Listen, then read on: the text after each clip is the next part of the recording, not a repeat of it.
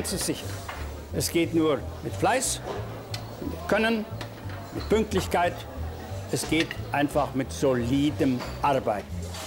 Und das ist in der neuen Technik nicht anders wie in der alten.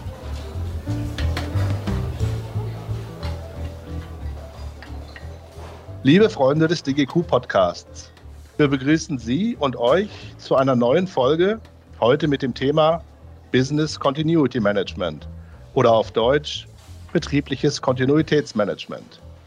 Wir sprechen heute mit Uwe Naujoks und Fanny Kohls von der WG Data GmbH in Berlin. Wir, das sind Nathalie Rittgasser aus dem Netzwerkmanagement und Andreas Heinz aus dem Produktmanagement der DGQ. Ich begrüße ganz herzlich unseren Gesprächspartner Uwe Naujoks. Er ist Partner und Geschäftsbereichsleiter Risikomanagement bei der WG Data, einem Kooperationspartner der DGQ. Uwe, du kümmerst dich seit circa 25 Jahren um das Thema Business Continuity Management, lange Jahre auch in Führungspositionen im Finanzdienstleistungssektor. Du bist zertifizierter Trainer und Auditor für ISO 22301 und bildest in diesem Managementsystem auch AuditorInnen aus. Unsere weitere Gesprächspartnerin ist Fanny Kohls, Kollegin von Uwe Naujoks im Geschäftsbereich Risikomanagement. Fanny, du hast fünf Jahre im Qualitäts- und Projektmanagement eines großen öffentlichen Krankenhauses gearbeitet und deine Masterarbeit zum Thema Business Continuity Management in Krankenhäusern geschrieben. Seit zwei Jahren arbeitest du nun in der WG Data und unterstützt deine Kunden in verschiedenen Branchen bei der strategischen und operativen Umsetzung von BCM. Zu Beginn, Uwe Fanny, würde uns mal gerne interessieren, wart ihr denn persönlich auch in größere Notfälle und Krisen involviert? Wann war das? Was war das? Ja, dann starte ich damit äh, am besten mal. Nathalie und Andreas, vielen, vielen Dank für die, für die einführenden Worte. Äh, auch von mir ein, ein herzliches Hallo und gleich mal ins Thema rein. Äh, die größten Notfälle und Krisen. Ich war seinerzeit noch Linien-BCM-Manager in, in einer großen Landesbank und äh, es hat mich dreimal in Anführungsstrichen erwischt, nämlich äh, bei dem ja, legendären und tragischen äh, Krisen und Unglück äh, 9-11, glaube ich, hat jeder noch irgendwo im Kopf. Das war meine, meine erste Bewährungsprobe als globaler BC-Manager, als auch als Krisenmanager mit, mit allen möglichen Facetten. Ich glaube, das kann, kann jeder nachvollziehen. Und dann kamen auch die Themen noch dazu, zwei andere. Äh, einmal London, das, das, den großen Bombenanschlag auf die Transportunternehmen. Auch da war ich mittendrin im Krisenmanagement. Das war eine andere Facette, aber dennoch mit auch Riesenauswirkungen. Und last but not least, und das geht jetzt schon in die Richtung der Krisen, die wir jetzt gerade äh, erleben und mit, mitmachen, äh, das Thema Vogelgrippe. Das war so für mich der erste Berührungspunkt mit einer echten Pandemie. Und äh, auch da gab es, sage ich mal, Erstaunen, was es so alles gibt, was man alles machen muss. Und äh, ja, insgesamt unheimlich viel, unheimlich spannend äh, das war Pionierarbeit teilweise und hat mich persönlich äh, auch geprägt in, und mein, meine, sag ich mal, äh, Motivation, BCM weiter zu betreiben, maßgeblich beeinflusst. Ja, ich denke, wie man merkte, Uwe, der ist da schon ein alter BCM-Hase, kann man fast schon sagen. Ähm, was mich jetzt äh, die letzten, wie uns alle, glaube ich, ähm, zwei Jahre geprägt hat, ist ja die Corona-Pandemie. Und ähm, ich denke, das hat uns alle sowohl beruflich als auch privat vor neue Herausforderungen gestellt. Und ich denke, es hat aber auch dazu geführt, dass viele Unternehmen in kürzester Zeit ähm, technische und organisatorische Maßnahmen treffen mussten, die vorher undenkbar gewesen wären. Und ähm, ja, oder auch die Prozesse nochmal kritisch hinterfragt wurden, was ist jetzt wirklich notwendig dafür? Und da sind wir auch, denke ich, schon direkt im Thema BCM drin, ja. Ja, das Thema Business Continuity Management oder kurz BCM rangiert ja in Deutschland auf Platz 1 des Allianz Riskbarometers zu den wichtigsten unternehmerischen Risiken. Was steckt denn für euch hinter diesem Begriff? Was fällt alles darunter? Also es ist ganz interessant, wenn man so die Historie mal betrachtet, äh, wie du gerade gesagt hast, also die Risiken rund um das, was Business Continuity Management nachher beheben, managen soll, steht tatsächlich an Nummer eins die, sage ich mal, die Bereitschaft darüber nachzudenken und das als ganzheitlichen Managementprozess und als Managementsystem zu sehen, das ist noch gar nicht so lange her, dass dieses Bewusstsein in den Köpfen ist. Also der, der Schwerpunkt ist tatsächlich ganzheitliches, prozessorientiertes Managementsystem, kein Silo-Denken wie früher so, das macht mal IT oder das ist, sage ich mal, Evakuierung. Das sind immer so Fragen, die dann kamen. Was ist BCM? Der eine sagt, ach na ja, wenn es dann die Sirene geht und ich muss dann runterrennen. Der andere sagt, ja, wir haben ein Ausweichrechenzentrum und das äh, in den Köpfen ist dann schon BCM. Das verändert sich jetzt, also dieses, dieses ganzheitliche Denken kommt mehr in die Köpfe und das Wichtige ist, dass auch die Schnittstellen, das gehört zum ganzheitlichen, die Schnittstellen zu anderen Managementsystemen, sprich also Informationsmanagement, Qualitätsmanagement, Arbeitsschutz, Arbeitssicherheit und noch vieles mehr, die alle zusammenspielen, um genau das Ziel zu erreichen, die Unternehmen ja, wir kommen nachher noch auf den Begriff äh, resilient zu machen, die Unternehmen widerstandsfähig zu machen, notfallfähig zu machen und da spielen auch insbesondere zwei Faktoren rein. Einmal die häufig schon betrachtete finanziellen Auswirkungen. Was kostet es mich eigentlich, wenn ich einen Tag oder Stunden, Tage, Wochen weg bin vom Markt, äh, vom unternehmerischen Handeln? Aber auch, und das ist das Entscheidende, was BCM ausmacht, die Reputation, diese, das, äh, sag ich mal, die Auswirkungen auf das Branding, auf das Standing im Markt weil finanziell kann ich teilweise äh, versicherungsmäßig absichern. Immateriell, sprich also Reputation und auch die vielen gesetzlichen, regulatorischen Anforderungen zu erfüllen, das kann ich nicht finanziell per, äh, per Versicherung absichern, sondern da muss ich tatsächlich was tun. Und dieses zu erheben und dieses ganzheitliche Miteinander, das ist für uns BCM. Ja, und vor allen Dingen auch der Fokus im Vergleich jetzt zum Risikomanagement. Das BCM spielt ganz besonders auf die Auswirkungen ab. Wie Uwe jetzt gerade schon ausgeführt hat, das Thema Risiken geht stark auf das Thema Ursachen. Ja, also die Fokussierung im BCM ist es erstmal egal, warum etwas ausfällt. Wir müssen dafür eine Lösung finden, wie der Betrieb wieder anlaufen kann. Und die Unternehmen haben durch die Corona-Pandemie, könnte man ja denken, jetzt alle ähm, erkannt, wir brauchen jetzt alle ein BCM. Da kann man sagen, Jein.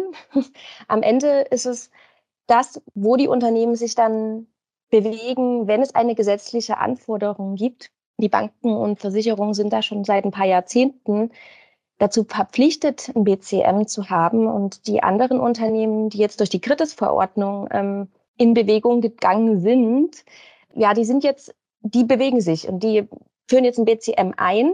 Aber die anderen, die nicht müssen, die schauen natürlich, wo sie ihre Ressourcen nachsparen können. Die Kritis-Thematik äh, bezieht sich ja auf die kritischen Infrastrukturen, also Unternehmen, die besonders schützenswert sind, ne, besonders systemrelevant ja. sind. Das nur nochmal als Ergänzung zum Verständnis. Welche Auswirkungen und Risiken kann ich denn mit einem Business Continuity Management tatsächlich minimieren? Ich kann alle Auswirkungen minimieren. Also klassischerweise, wir nennen es immer äh, so den, den Vierklang hat man vier Auswirkungsszenarien, die im Vordergrund stehen. Die kann man natürlich beliebig tief dann runterbrechen und muss man teilweise auch. Aber wenn man generisch rangeht, hat man das große Risiko vom Ausfall her, von den Szenarien her, Personal. Ich habe IT-Technik, alles, was äh, damit zusammenhängt. Ich habe die ganzen Themen rund um Gebäude und ich habe äh, eigentlich schon immer, aber es wird immer fokussierter, das Thema Dienstleistungen äh, immer mehr im Fokus, weil diese Abhängigkeiten untereinander in der Prozesskette, in der Liefertransportkette, die werden immer signifikanter. Man sieht es ja jetzt gerade auch an den aktuellen Ereignissen rund um Gas und Energie und insgesamt. Und wir können eben mit dieser, mit diesem großen Vierklang runterbrechen und sagen, gucken uns speziell auf die Unternehmen dann die äh, Spezialitäten, die, die tatsächlichen Ursachen, und da sind wir dann in, dieser, in dem Mix zum von Fanny gerade erwähnten Risikomanagement. Wir gucken auf die Ursachen und sagen, okay, welche Auswirkungen hat das denn? Und die Auswirkungen betrachten wir dann mit diesem Vierklang auf die einzelnen äh, Unternehmen, auf die einzelnen Szenarios. Verstärkt kommt jetzt gerade im Finanzdienstleistungsbereich auch das Szenario Liquidität mit hinzu. Das ist eine Besonderheit, wollen wir jetzt auch gar nicht tiefer drauf eingehen, aber das Thema Liquidität spielt auch bei der Umsetzung von BCM-Maßnahmen immer mehr eine Rolle. Seid ihr der Meinung, dass sich durch die Pandemie oder die aktuellen geopolitischen Entwicklungen die BCM-Agenda denn grundlegend geändert hat? Oder hatte man es bereits vorher alles so auf dem Schirm? Wie sind da so die Unternehmen aufgestellt oder welche Erfahrungen macht ihr? Das, ich, ich fange mal einfach mal an. Das ist eine, das ist eine sehr, sehr spannende Frage. Wer sich mit dem Risikomanagement äh, ein bisschen näher befasst, hat vielleicht so dieses Phänomen der schwarzen Schwäne schon mal gehört. Das heißt also diese, diese Szenarien, von denen zu Anfang gar keiner dachte, dass es sie überhaupt gibt oder respektive man sie völlig ausgeblendet hat. Ich möchte mal einen Punkt da erwähnen äh, aus der ja gar nicht so langen Vergangenheit, das Thema Aschewolke.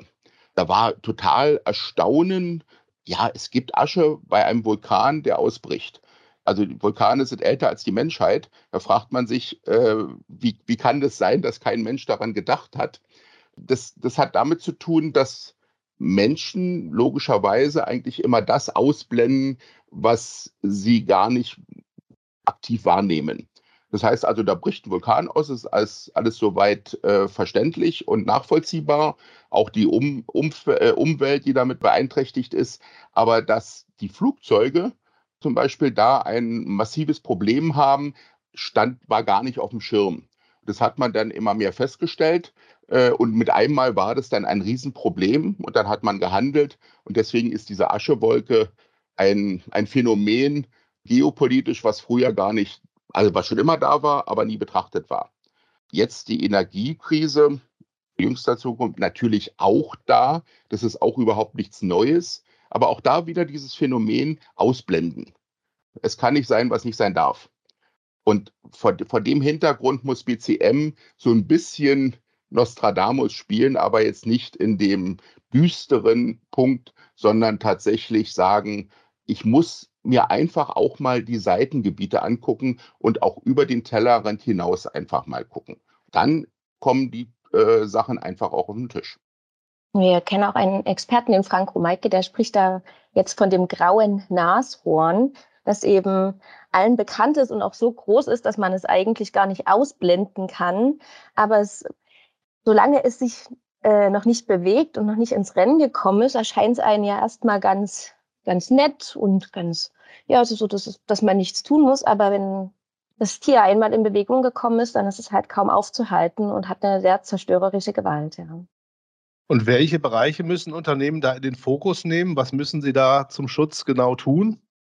Ja, ich denke, ähm, wie ich vorhin schon erwähnt habe, die Unternehmen, die da eine gesetzliche Relevanz haben, wie Banken, Versicherungen, die müssen da schon seit 20 Jahren da für das BCM-Thema was tun. Aber der Fokus sollte da auf der Betrachtung der Kernprozesse liegen. Das heißt, was sind meine wichtigsten Prozesse, um im Notfall eben handlungsfähig zu sein? Und welche Ressourcen, wie der Uwe vorhin schon erwähnt hat, brauche ich eben, um im Notfall agieren zu können? Das heißt, wie viel Personal benötige ich? Welche IT brauche ich dafür? Welche Gebäude, Infrastruktur, Technik ist dafür erforderlich? Oder welche Dienstleistungen brauche ich, damit ich handlungsfähig bin.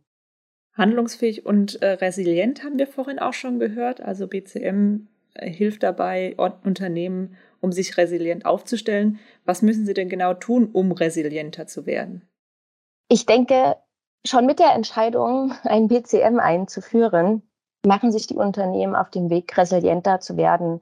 Das Thema BCM hat einen eher präventiven Charakter. Das heißt, ich analysiere schon jetzt im Vorfeld, wenn das ausfällt, der und der Prozess, welche Auswirkungen hat es? Ich kann Schlüsselpositionen identifizieren, dass wenn die ausfallen, die vielleicht ein Kopfmonopol sind, ähm, dass ich dann noch eine zweite Person hinsetze, die eben auch diese Tätigkeit ausführen kann. Das heißt, ich identifiziere schon präventiv meine Schwachstellen und lege aber auch Handlungsanweisungen fest, um reaktiv im Notfall Dinge an der Hand zu haben, damit eben nicht die Aufregung und der, das Adrenalin in dem Moment ähm, so übermächtig ist, dass ich dann nicht mehr handeln kann. Und eben auch, ja, damit weniger Zeit zu benötigen, um den Prozess wieder anzuschieben.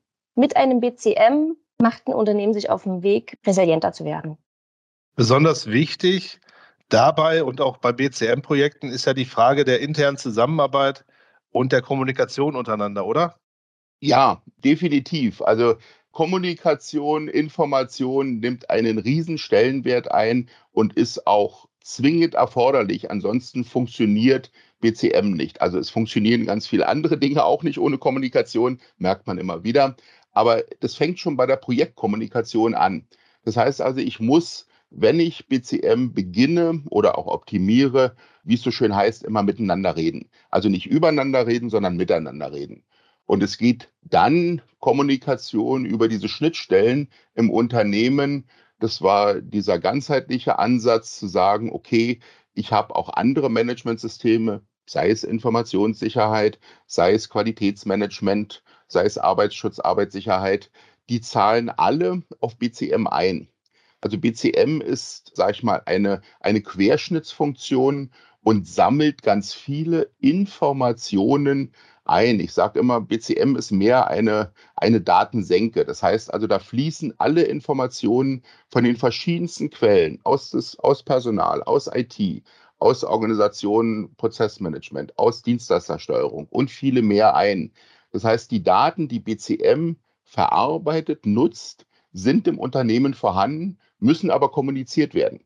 Und ganz wenige eigene Daten, die BCM selber erhebt, wie wieder Anlaufzeiten und ähnliches. Aber alle anderen Daten sind schon vorhanden. Und in Not- und Krisenfällen, also wie Fanny ja gerade sagte, wir haben ein hohen Maß, hohes Maß an Prävention, aber in Not- und Krisenfällen sind wir eben auch die Inputgeber über die Notbetriebsnotfallpläne für die Reaktion. Und da ist es genauso wichtig, dass man miteinander kommuniziert und dass es auch in und extern die Kommunikation stattfindet. Also nichts ist schlimmer, als wenn im Krisenfall der Mitarbeiter aus dem Internet oder Mitarbeiterin aus dem Internet oder aus sonstigen Medien erfährt, dass das Unternehmen einen Notfall oder eine Krise hat. Das heißt, da muss parallel informiert werden, da muss die Medien, Kommunikations-, Presseabteilung im Unternehmen absolutes, festes Mitglied im Krisenmanagement sein und, sage ich mal, dieses, diese ganze Koordination zusammen mit dem Krisenmanager oder Managerin dann auch behandeln. Ein guter Blick hilft da Richtung Blaulichtorganisationen, also Polizei und Feuerwehr. Die sind also Meister in der Stabsarbeit und in der Krisenkommunikation. Du hast jetzt ganz viele Bereiche aufgezählt schon, die damit beteiligt sein müssen. Wer ist denn aber für das BCM an sich dann in einem Unternehmen verantwortlich? Ist es so ein Krisenmanager, eine Krisenmanagerin? Gibt es die Person? Und welche Rolle spielt dann das Qualitätsmanagement? Also ich denke, dass grundsätzlich die Unternehmensleitung für das Thema BCM verantwortlich ist und die kann es dann selbstverständlich delegieren. Nach der Unternehmensgröße ist es so, dass ähm, es immer seltener wird, dass Stabsstellen das übernehmen. Mittlerweile wird es mehr dezentral delegiert ähm, oder besser gesagt, es gibt noch die Stabsstelle, aber die ist je nach Abhängigkeit der Größe des Unternehmens, muss die Aufgaben delegieren an dezentrale Verantwortliche und die Organisation durch beispielsweise eine Verantwortlichkeitenmatrix wie die Raki-Matrix hilft dabei, das BCM zu organisieren. Und gerade auch von dir jetzt erwähnt, ähm, die Schnittstelle zum Qualitätsmanagement. Also das Schöne am BCM ist ja eben der Prozessfokus als Betrachtungsschwerpunkt. Wie bei ganz vielen Managementsystemen analysieren wir eben, was sind unsere wichtigsten Prozesse, ja?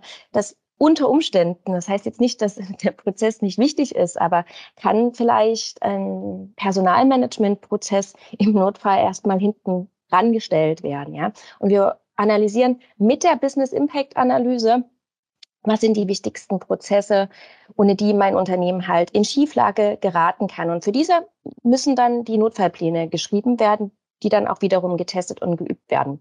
Und das Schöne an der anfangs erwähnten ISO 22301 ist eben, dass mit der High-Level-Structure man eine gute Möglichkeit hat, die verschiedenen Management-Systeme miteinander zu verheiraten, dass eben kein Silo-Ansatz entsteht und das Qualitätsmanagement bietet eben da auch die Grundlage für die Betrachtung. Ja, Fanny, du hattest die Norm schon erwähnt, die ISO 22301 aus 2019. Das ist ja auch ein zertifizierungsfähiger Standard. Also das heißt, die Managementsysteme Business Continuity Management können danach aufgebaut werden oder sollten danach aufgebaut werden. Könnt ihr vielleicht noch etwas zur Rolle der Auditoren im Feld Business Continuity Management sagen? Ja, sehr gerne.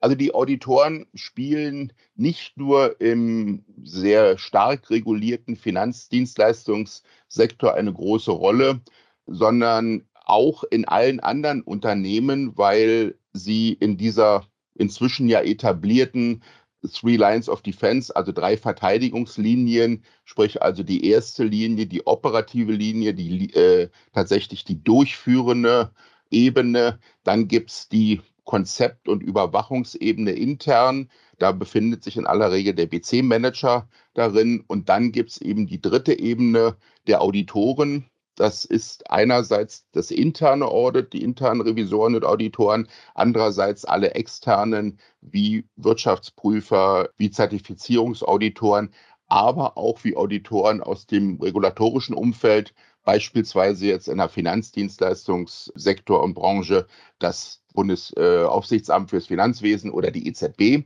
Und die stellen einen wesentlichen Faktor dar, um die, sage ich mal, die Motivation zu steigern, hört sich jetzt vielleicht ein bisschen schräg an, aber manchmal muss, äh, wie man so schön sagt, der äh, Hund zum Jagen getragen werden.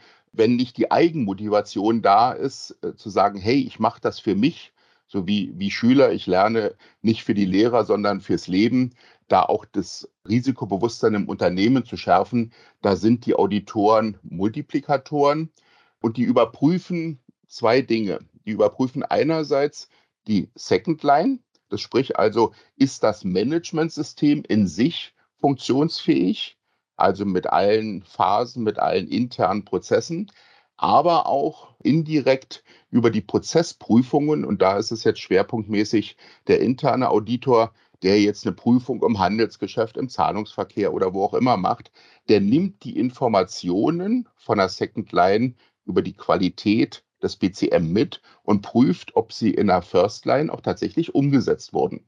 Also zusammenfassend gesagt ist der Auditor kein Feind des Managementsystems, wenn er auch manchmal so angesehen wird, sondern ich persönlich habe es immer, habe ihn immer als Multiplikator, als, als Unterstützer gesehen, weil die modernen Auditoren, die sind proaktiv. Die wollen das gleiche Ziel erreichen, nämlich das Unternehmen notfallfähig, resilient oder wie man es auch immer bezeichnen mag, zu machen. Und die machen jetzt nicht so Tick the Box aus der Vergangenheit, hast du dreimal die Seitenzahl im Dokument falsch angegeben oder das Dokument nicht aktualisiert, sondern tatsächlich proaktiv zu gehen. Und dann kann auch ein Auditor, sag ich mal, unterstützend sein. Wenn mir Personal fehlt als BCMler, dann kann ich durchaus im Audit das geschickt fallen lassen, wenn es nicht sowieso merkt, der Auditor. Und dann hilft er mir gleichzeitig, um meine Ziele zu erreichen, weil er das aus seiner Sicht nochmal verstärkt gegenüber dem Management dokumentiert und präsentiert. Fanny, wir haben eingangs gehört, dass du ja auch im Krankenhausbereich tätig warst lange Zeit. Und es gibt eine fünfteilige Videoserie von dir auf YouTube, ähm, in der du die Implementierung von BCM im Krankenhaus darstellst anhand der fünf Lebensphasen. Das ist dann nun ein ganz sensibler Bereich.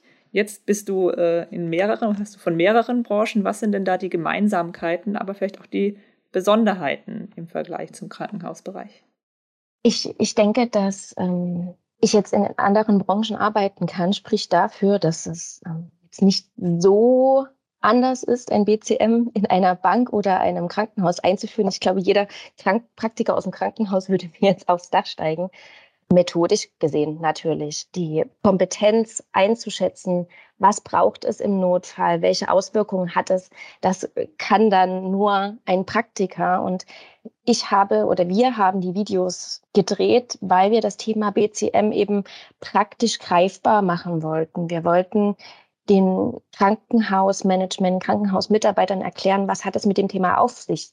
Krankenhäuser sind schon wahnsinnige Notfallexperten. Ja, es gibt viele Pläne, zum Beispiel für Massenverletztenanfälle. Krankenhäuser sind vorbereitet auch ganz viele andere Unternehmen für Szenarien, die sie kennen, ja, die schon mal eingetreten sind oder die möglicherweise branchenüblich sind. Aber für die unbekannten Risiken, für das, was sie noch nicht wissen, nicht ursachenbasiert, sondern auswirkungsbasiert, wie das BCM ist, da gibt es Spielraum im Krankenhausbereich und deswegen haben wir die Videos gedreht, deswegen wollten wir den Krankenhäusern das näher bringen, dass sie da eben noch offene Flanken haben, die ähm, sie noch schließen können. Und ich hatte gehofft, mit dem YouTube-Videos das den Krankenhäusern quasi aus dem Bereich, für den Bereich gut erklärbar machen zu können.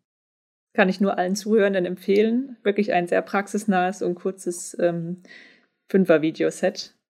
Ich würde gerne den Faktor Mensch nochmal ins Gespräch bringen und ähm, ich frage mich die ganze Zeit, wie seht ihr das bezüglich der Menschen, die in den Unternehmen arbeiten?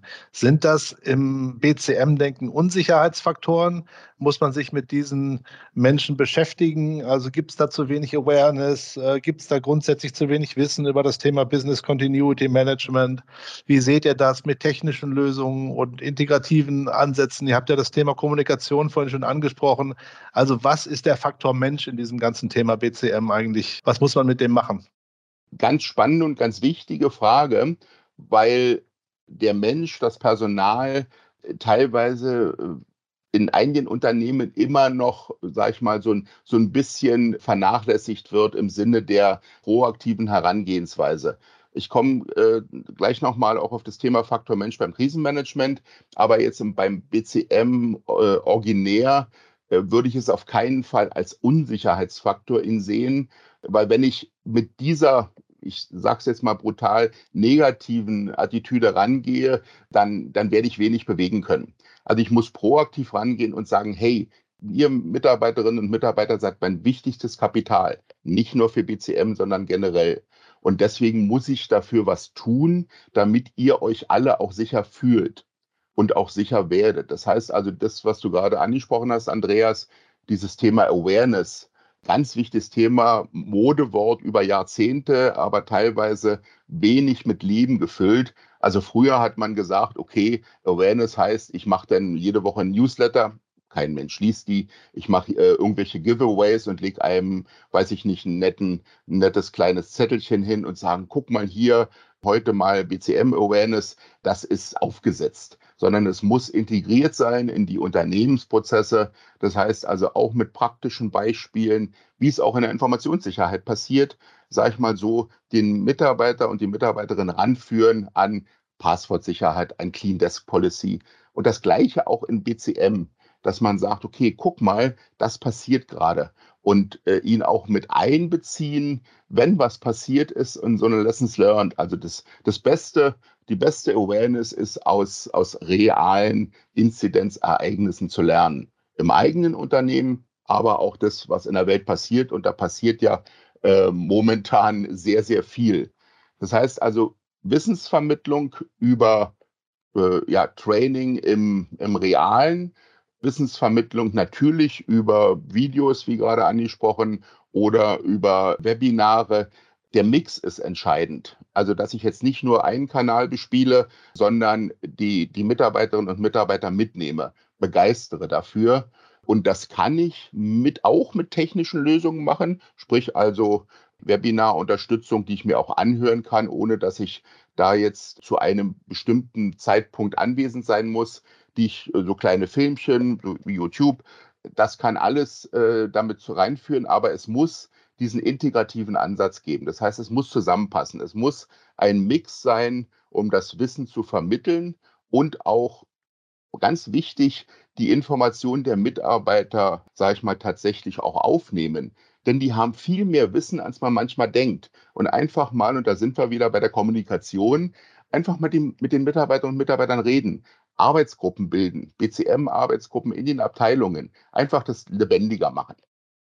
Ja, jetzt haben wir schon eine Menge von euch gehört. Die Expertise ist sehr groß. Was ist denn euer wichtigster Tipp für die Zuhörenden zur Umsetzung von BCM? Was sollte man tun als erstes? Ja, ich weiß, weiß nicht, ob, also als erstes würde ich ganz brutal einfach sagen, nicht warten, starten. Sprich also, äh, wenn man sagt, okay, ja, ich, also ich fange jetzt morgen an, weil gerade jetzt habe ich noch einen Prozess zu modellieren und den möchte ich unbedingt damit reinnehmen. Das erinnert mich an so an meine, meine Töchter, als sie kleiner waren, aber auch größer, äh, mit dem Aufräumen der Zimmer. Das heißt, die haben angefangen, dann haben sie es sein lassen, dann haben sie eine Woche, einen Monat gewartet und dann war das Chaos so groß. Na, jetzt lohnt es sich ja auch nicht mehr anzufangen, jetzt ist ja eh alles verloren. Also dieses tatsächlich nicht warten, starten und von Anfang an Linienaufgabe. Auch wenn man es als Projekt startet, es muss gleich in die Köpfe rein, dass das kein Projekt ist mit einem Ende und dann packe ich das in den Schrank, sondern das ist eine Linienaufgabe, die eher ich die sukzessive in die Linienfunktion übergebe, desto mehr habe ich tatsächlich eine Aktualität von Beginn an und desto mehr habe ich auch die Bereitschaft, sich darum zu kümmern. Im Projekt sagt man, okay, Projekt endet irgendwann, dann lehne ich mich wieder zurück und fertig. Wenn ich eine Linienaufgabe habe, die ich zu Anfang mit kreiere, dann habe ich diese Motivation und das Engagement, das auch weiterzumachen. Das ist dann mein Baby. Das wäre so meine, meine Intention.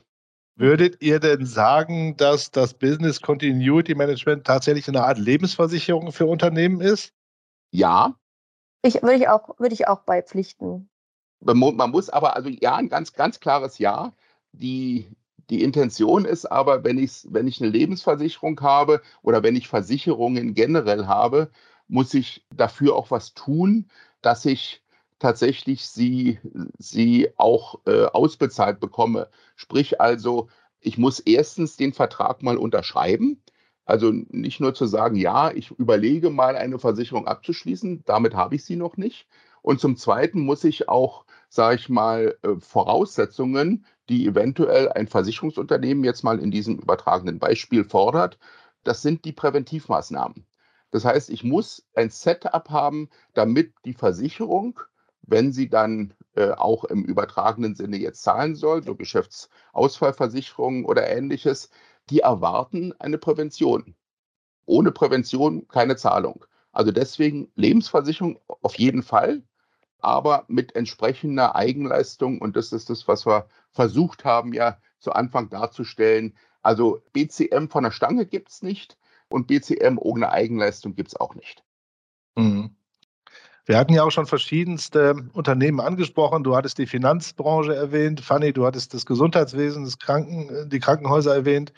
Ist denn BCM für jede Unternehmensgröße geeignet? Sollte sich jedes Unternehmen ab fünf Mitarbeitern, ab 50 damit befassen?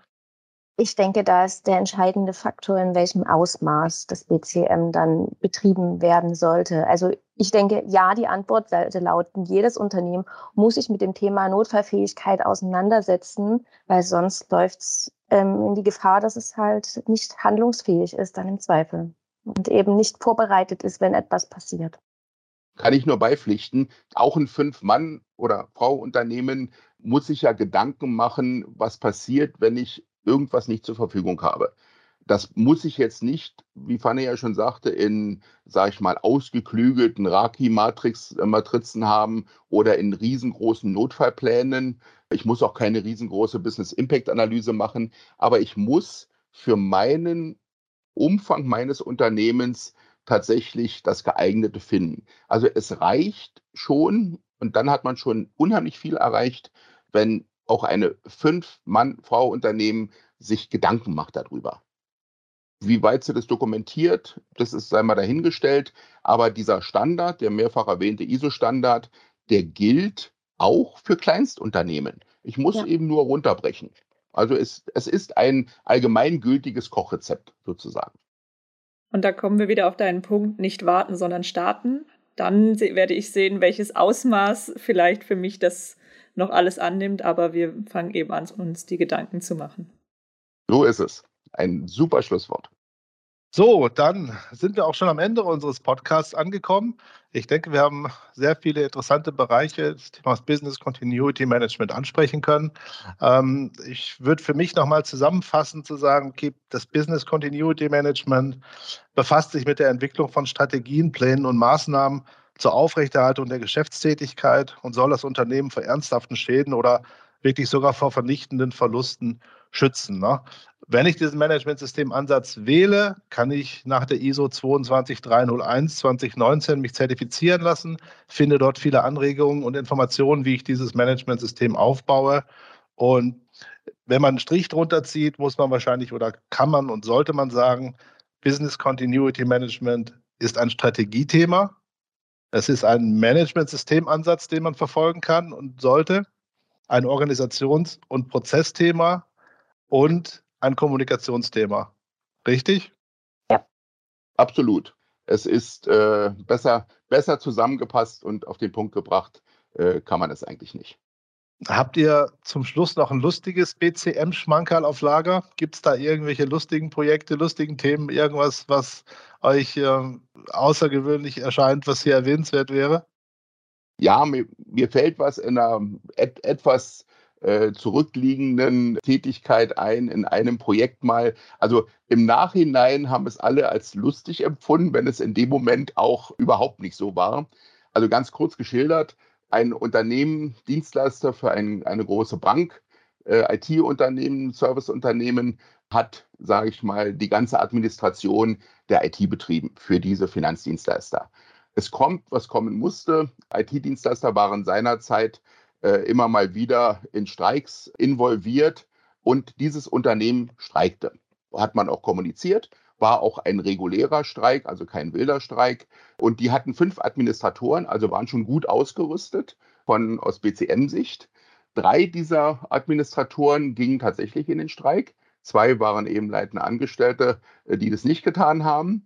Davon ist dann aber einer planmäßig in Urlaub gegangen. Jetzt war der Einzige, der noch die Fahne hochgehalten hat und der, wie sollte es anders sein, wurde krank. Also hat man gesagt, okay, von fünf auf null. Aber man muss sagen, die waren auch gut vorbereitet. Die hatten ein Notfallpasswort und ein Notfall-User definiert für genau solche Fälle. Doppelverschluss im, im Tresor, IT-Leiter und, und Revisor als die honorigen Vier-Augen-Prinzipler sind dann zum Tresor gegangen, ganz stolz geöffnet, diesen, diesen User eingetippt und dann kam die Meldung, User not found, also nicht vorhanden, der User. Sagt, okay, haben wir uns wahrscheinlich vertippt, nochmal und nochmal, bis dem IT-Leiter dann einfiel, oh, das ist ja richtig, weil wir haben ja eine Policy und in der steht, inaktive User werden nach sechs Wochen automatisch gelöscht. Works as designed. Also hatten sie zwar alles richtig gemacht, also ein ehemaliger Kollege von mir, der hat gesagt, wie, wie in anderen Unternehmen auch, äh, dieses Haus ist diengerecht abgebrannt. Also alles funktioniert, aber an diese Sache nicht gedacht. Es haben nachher alle herzlich gelacht, weil man das eben auch selbst in Tests hätte man es wahrscheinlich nicht rausgekriegt, weil diesen Spezialtest hätte wahrscheinlich keiner gemacht.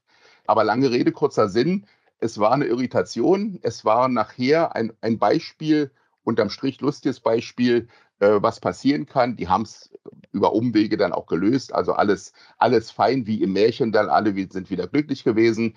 Aber äh, das, das war ein Erlebnis, wo man sagt, man kann gar nicht so dumm denken, wie es kommt.